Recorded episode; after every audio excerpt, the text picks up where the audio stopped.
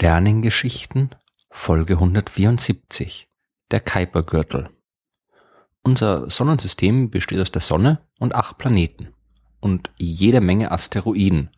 Die Region zwischen den Umlaufbahnen von Mars und Jupiter beherbergt den Asteroidengürtel. Und dort wurden im 19. Jahrhundert auch die ersten Asteroiden entdeckt. Aber die kleinen Himmelskörper, die gibt es nicht nur dort. Ein viel größeres Reservoir an Asteroiden befindet sich außerhalb der Bahn des Neptun, im sogenannten Kuipergürtel. Nimmt man alle Objekte im Asteroidengürtel zwischen Mars und Jupiter zusammen, haben sie eine Gesamtmasse, die nur vier Prozent der Masse unseres Mondes entspricht.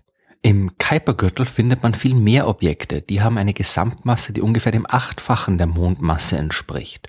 Bis jetzt hat man ein paar tausend Asteroiden im Kuipergürtel entdeckt. Das ist deutlich weniger als die hunderttausenden Objekte, die man im Asteroidengürtel zwischen Mars und Jupiter kennt. Aber der Kuipergürtel ist ja auch viel weiter entfernt. Von der Sonne bis zur Umlaufbahn des Neptuns sind es ungefähr 30 astronomische Einheiten, also eine Distanz, die dem 30-fachen Abstand zwischen Erde und Sonne entspricht. Bei 40 astronomischen Einheiten beginnt der Kuipergürtel und er endet bei circa 75 astronomischen Einheiten. Er ist also breiter als das gesamte Sonnensystem innerhalb der Bahn des Neptuns.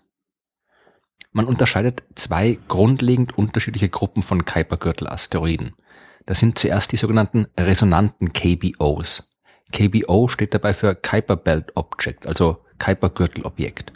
Und resonant bedeutet, dass die Umlaufzeiten dieser Asteroiden in einem ganzzahligen Verhältnis zur Umlaufzeit des Neptun stehen. Über Resonanzen habe ich schon in Folge 8 der Sternengeschichten gesprochen. Es geht im Wesentlichen darum, dass sich gravitative Störungen verstärken oder abschwächen können, wenn die Umlaufzeiten zweier Himmelskörper gerade richtig zusammenpassen. Pluto ist ein gutes Beispiel dafür. Der frühere Planet gehört zu den resonanten KBOs. Während er zweimal um die Sonne läuft, schafft Neptun drei Runden um unseren Stern. Die Umlaufbahnen von Pluto und Neptun stehen also in einer 3 zu 2 Resonanz. Alle drei Pluto-Jahre beziehungsweise alle zwei Neptun-Jahre stehen die beiden Himmelskörper also wieder genau in der gleichen Position wie zuvor. In diesem Fall ist das Ganze so synchronisiert, dass Pluto und Neptun immer weit voneinander entfernt sind. Sie kommen einander nicht nahe, obwohl Pluto eine so langgestreckte Bahn hat, dass er der Sonne manchmal näher ist als Neptun. Aber die Resonanz sorgt dafür, dass der Abstand zwischen ihnen immer groß bleibt. Neptun kann also nur wenig gravitative Störungen ausüben und Plutos Umlaufbahn ist besonders stabil. Aber nicht nur die Bahn von Pluto. Bei einem Abstand von circa 40 astronomischen Einheiten findet man nicht nur Pluto, sondern eine ganze Gruppe von Asteroiden, die sich alle in einer 3 zu 2 Resonanz mit Neptun befinden. Darunter sind zum Beispiel der knapp 800 Kilometer große Asteroid Orcus oder der 720 Kilometer große Ixion. Aber noch viele andere, die alle zusammen die resonante Gruppe der Plutinus bilden. Bei einem Abstand von etwa 48 astronomischen Einheiten finden sich die Asteroiden, die eine Runde um die Sonne schaffen, während Neptun sie zweimal umkreist, also Objekte in einer 2 zu 1 Resonanz, beziehungsweise die Tutinus, wie sie auch genannt werden.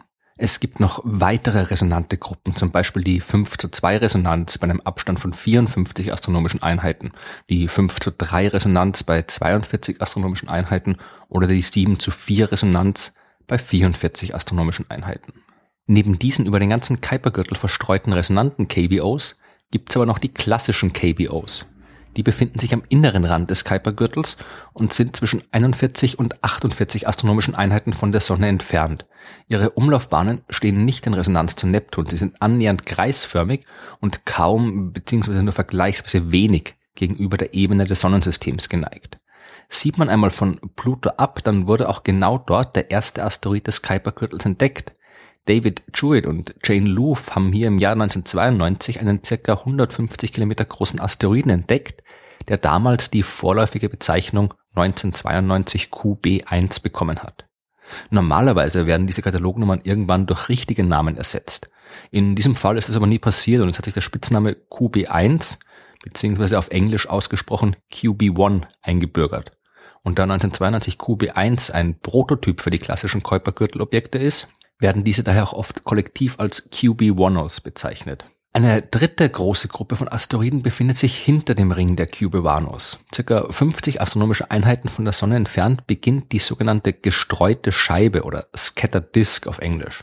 Die Objekte dort haben keine kreisförmigen Umlaufbahnen mehr, sondern stark elliptische.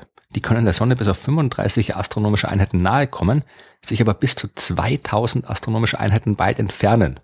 Ihre Bahnen sind auch oft noch stark gegenüber der Ebene des Sonnensystems geneigt und weil sich die gestreute Scheibe so stark von den übrigen Asteroidengruppen unterscheidet, wird sie meistens als eigene Struktur betrachtet und nicht zum Kuipergürtel selbst gezählt. Die Asteroiden des Kuipergürtels sind Überreste der Planetenentstehung. Bevor in der Frühzeit des Sonnensystems die ersten großen Himmelskörper entstanden sind, gab es ja nur jede Menge kleine Brocken aus Fels und Eis. Die sind miteinander kollidiert und so zu größeren Objekten angewachsen. Je weiter weg sich ein Himmelskörper von der Sonne befindet, desto langsamer bewegt er sich aber. Und in größerer Entfernung ist natürlich auch mehr Platz, über den sich die Brocken verteilen können. Im Kuipergürtel gab es also im Lauf der Geschichte des Sonnensystems viel zu wenig Kollisionen zwischen den Himmelskörpern, als dass sie zu wirklich großen Planeten anwachsen hätten können. Viele Details über die Entstehung und Entwicklung des Kuipergürtels sind aber noch unbekannt und auch umstritten. Von dort gibt es auch kaum Beobachtungsdaten. Bis auf Pluto haben wir keinen Asteroid des Kuipergürtels aus der Nähe beobachtet. Und ohne solche Informationen lässt sich wenig über die Mechanismen sagen, die die Himmelskörper dort formen. Die Unklarheiten über den Kuipergürtel beginnen eigentlich schon beim Namen. Benannt ist die Region nach dem Astronom Gerard Kuiper. Der war aber bei weitem nicht der Erste, der sich Gedanken über Asteroiden hinter der Bahn des Neptun gemacht hat. Das war der amerikanische Astronom Frederick Leonard, der schon 1930 nach der Entdeckung von Pluto darüber spekuliert hat, ob Pluto nicht nur eines von vielen Objekten hinter der Bahn des Neptuns sein könnte. Dann kam der irische Astronom Kenneth Edgeworth, der 1943 eine wissenschaftliche Arbeit verfasst hat und erklärt, dass sich so fern der Sonne eigentlich keine Planeten bilden können und die Region hinter der Neptunbahn deswegen von vielen kleinen Himmelskörpern bevölkert sein sollte. Erst 1951 ist eine Arbeit von Gerard Kuiper erschienen, der ähnliche Gedanken wie Edgeworth geäußert hat. Allerdings ist er zu einer ganz anderen Schlussfolgerung gekommen. Kuiper ging damals noch davon aus, dass Pluto ungefähr so groß wie die Erde sein muss und mit seiner Gravitationskraft alle Asteroiden in seiner Umgebung aus dem Sonnensystem geworfen hat. Kuiper hat also tatsächlich vorausgesagt, dass es keinen Asteroidengürtel hinter der Bahn des Neptun geben kann. Dass der jetzt aber doch existierende Asteroidengürtel gerade nach dem Mann benannt ist, der behauptet hat, es würde nicht geben, ist eine der vielen historischen Kuriositäten in der Wissenschaft. Wenn alles mit rechten Dingen zugegangen wäre, würde man die Region heute Leonard Edgeworth Gürtel nennen. Aber die Geschichte ist nicht immer gerecht und der Kuiper-Gürtel ist faszinierend, egal welchen Namen er trägt. Er gehört immer noch zu den unbekannten Regionen des Sonnensystems. Wir wissen zwar, dass es dort viele große und kleine Asteroiden gibt, aber mehr auch nicht. Bis auf Pluto ist keiner dieser Himmelskörper von der Raumsonde besucht worden. Und das wird sich so schnell auch nicht ändern. Und der Kuipergürtel ist erst der Anfang. Über die gestreute Scheibe, die hinter ihm liegt, wissen wir noch viel weniger. Und die sich daran anschließende Region der Ortschen Wolke ist mehr oder weniger völlig unerforscht. Am Rand des Sonnensystems gibt's noch jede Menge zu entdecken. Aber das ist wieder eine ganz andere Geschichte.